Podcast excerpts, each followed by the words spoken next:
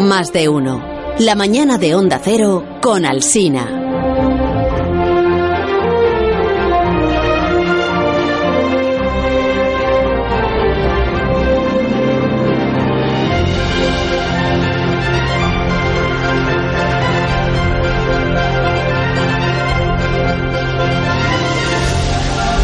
Buenos días, Alberto Aparici, ¿cómo estás? Hola, buenos días, Carlos, muy bien. Me alegro muchísimo. ¿Sabes que te mencioné en el programa ayer? ¿Ah, sí? Sí.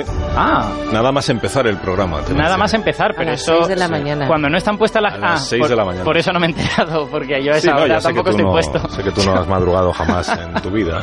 Bueno, ¿Y qué dijiste? Pero no, te emplacé a los oyentes. Dije, hay una cosa que traen hoy los periódicos que parece interesante, Ajá, que ya explicará Alberto Aparici mañana, dijo. Vale. Que era esto de eh, tus amigos los, los canarios que miran por los telescopios, ¿sabes? Vale.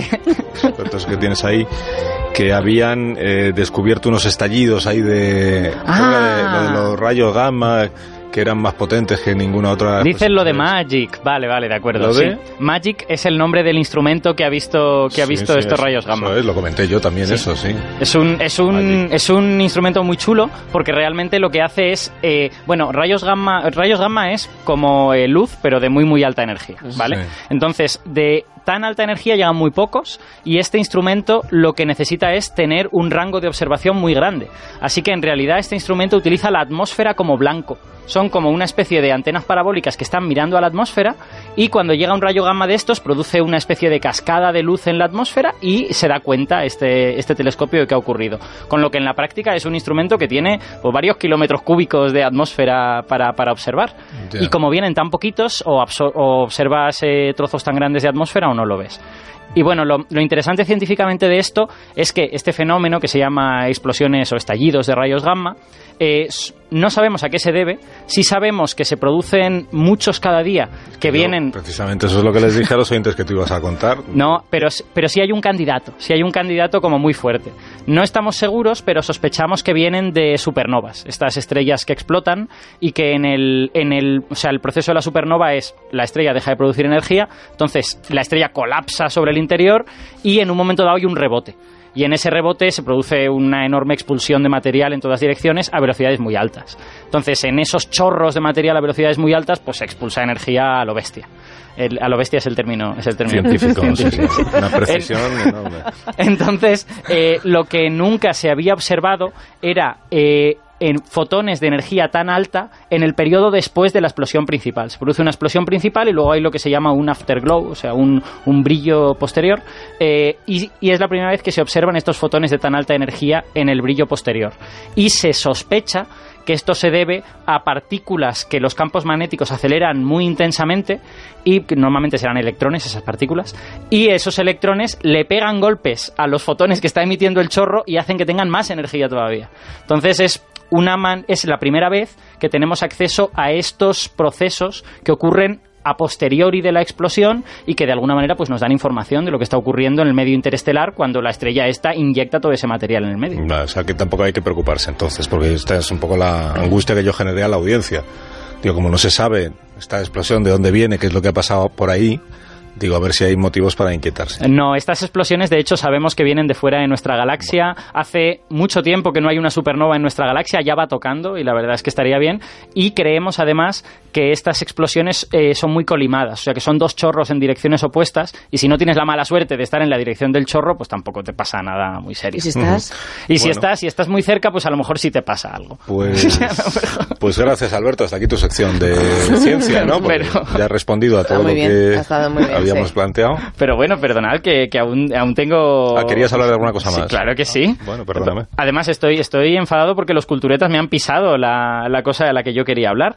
O sea, ¿Qué era? ¿Querías hablar de las meninas? eh, no, quería hablar de, del hielo y del frío y de la pequeña del hielo. Se lo han hecho un adelanto luego en la cultura de rancia, es donde lo pondrán, Con tal li- ah, con tal libro lo entero. pondrán en- eh, sobre la mesa, pero tú adelántate, adelántate. Vale, es verdad, es Por verdad. la sí, izquierda, sí. por la derecha, Yo creo- adelántate. Yo creo que podemos dar, dar Claro. primicias que ellos no van a Claro, poder dar. Exacto. exacto, sí, sí, sí.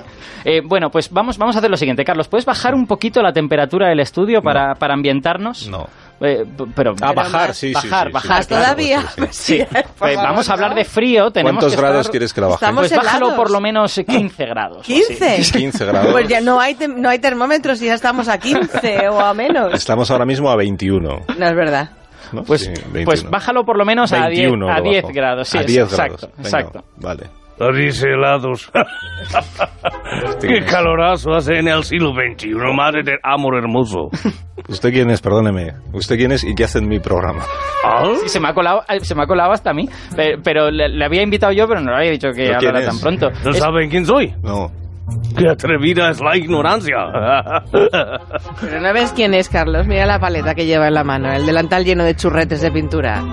Ah, es un pintor. Claro. No, pero no, no se parece a Velázquez y habla raro, o sea que no... A mí me han dicho que aquí hay un programa cultural donde puedo colocar mi mensaje. Ah, no, le han engañado. ¿Eh? El programa cultural ya acabó, se llama La Cultureta ya para la noche. Que la ciencia también es cultura, que esto en- de alguna manera también es un programa cultural. Claro, hombre, que la ciencia también es cultura. Bienvenido a este programa cultural. Gracias. Y...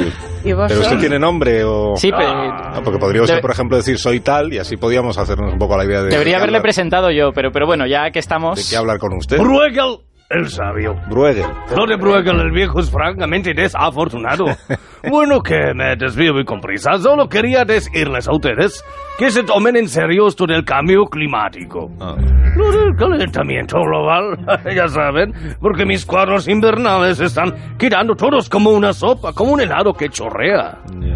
No, estoy entendiendo muy bien lo que le pasa a usted. Ay, si van ustedes, por ejemplo, a ver un cuadro mío llamado Los cazadores en la nieve, Un cuadro muy bonito, por cierto. que está en un museo de Viena, gracias, verán que los muchachos del museo tienen que pasar la mopa por el suelo cada tres por tres. Y los cazadores del cuadro ya hasta se han quitado el abrigo, ¿saben? Del calor que tienen. En fin, creo que se ha entendido lo que quería decir.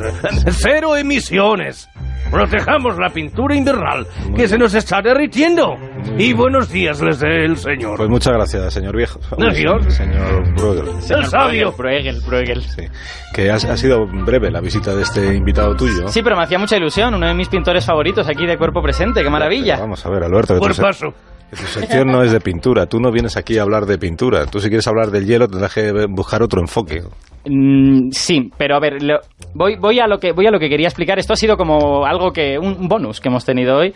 Eh, a lo que quería explicar es que sabemos que al final de la Edad Media y bueno, y también durante la Edad Moderna, ocurrió este periodo llamado la, la Pequeña Edad del Hielo, Sí. al menos en Europa, aunque ya empieza a haber indicios de que también en otros lugares del mundo también ocurrió.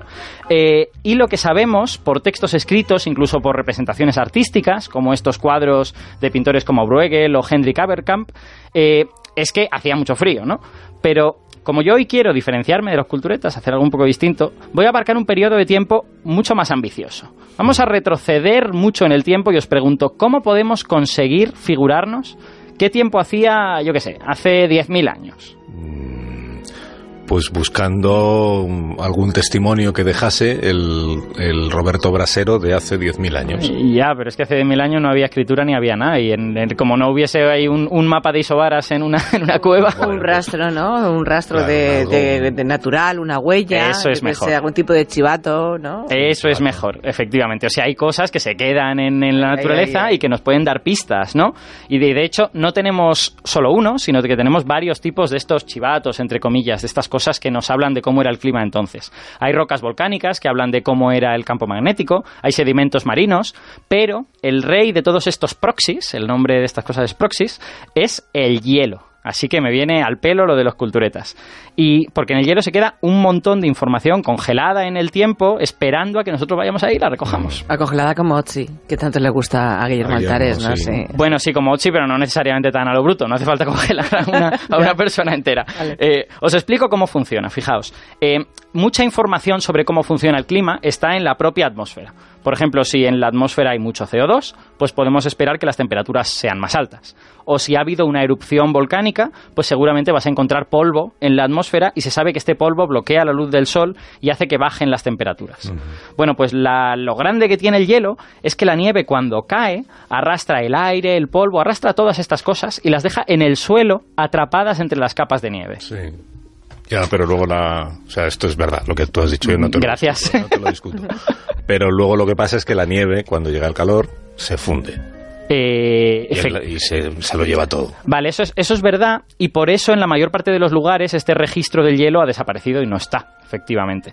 Pero en los lugares más fríos, en los polos, en los glaciares de las montañas, En Vigo, en, en Vigo, bueno, no, en Vigo también se funde la nieve. En este, en este estudio, por ejemplo, donde no se funde la nieve, pues cada invierno va dejando una capa con este cargamento de información sobre cómo era la atmósfera en invierno cuando cayó esa nieve. Entonces, al principio son capas muy gruesas, mezclan hielo, aire, polvo, pero al año siguiente le va a caer encima otra capa y al año siguiente otra capa. Sí. Entonces, con este peso, las capas de abajo se van compactando y al cabo de unas décadas, lo que tenemos es una capa de hielo con este regalito dentro, de, con, con el polvo que cayó ese invierno, con burbujitas de aire que conservan la atmósfera de esa época y podemos tener la atmósfera de hace 500.000 años, enterrada en el hielo. Sí, sí, maravilloso. Entonces, estas, estas capas anuales, que suelen ser de, de varios centímetros de grosor, eh, para que nuestros oyentes se la imaginen, son como si fueran folios, ¿no? Son hojas que en las que están escritas las condiciones de la Tierra en ese invierno precisamente.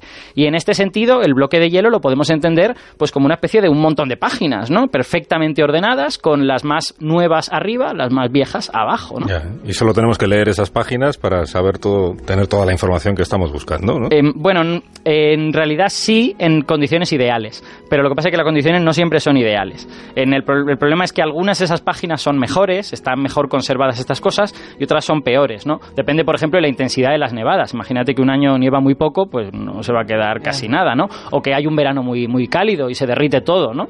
Entonces, no siempre este registro es perfecto.